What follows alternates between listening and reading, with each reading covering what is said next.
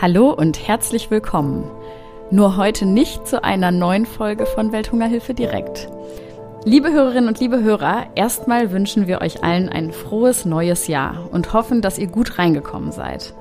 Wir legen an dieser Stelle eine klitzekleine Winterpause ein, was natürlich nicht heißt, dass ihr nicht trotzdem unseren Podcast hören könnt. Denn es lohnt sich auf jeden Fall nochmal in den Archiven zu graben und in frühere Folgen reinzuhören.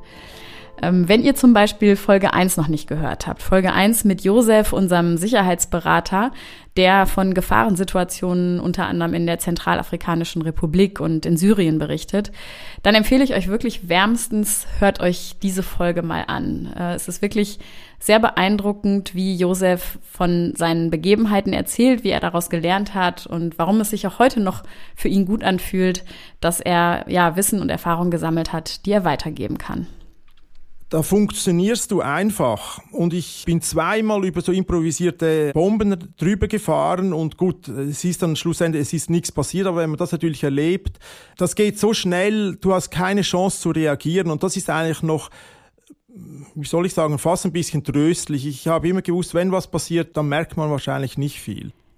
In einer weiteren frühen Folge nimmt uns Jessie, unsere Kollegin, die zurzeit in der Türkei arbeitet, mit in die Situation von Geflüchteten. Und wir tauchen hautnah ein in Erlebnisse aus Flüchtlingscamps in Syrien, aber auch in Bangladesch. Viele hatten so Reparaturwerkstätten und was man sich also vorstellen kann, viele waren auch Bauern hatten ein sehr, sehr gutes Leben, ein ganz normales Leben und, und jetzt müssen sie sich mit ihrer Familie in einem kleinen Zelt zurechtfinden und äh, sind eben von Organisationen abhängig. Ne? Die haben mir berichtet, dass sie eben und auch die Kinder heute noch die, die Bombeneinschläge hören und nachts nicht schlafen können, wenn die Kinder beispielsweise Flugzeuge hören, ne? die über sie hinwegfliegen. Ja, und auch externe Gäste und Kooperationspartner waren ja hier schon am Start. So zum Beispiel Benny Adrian, der Gründer von Viva Con Agua.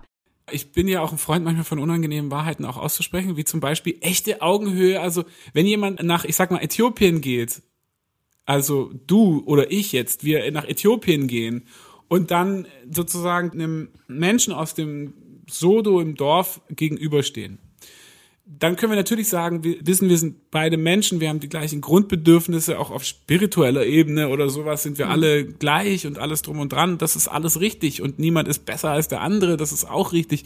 Aber dass wir wirklich in allem auf Augenhöhe sind, das geht gar nicht.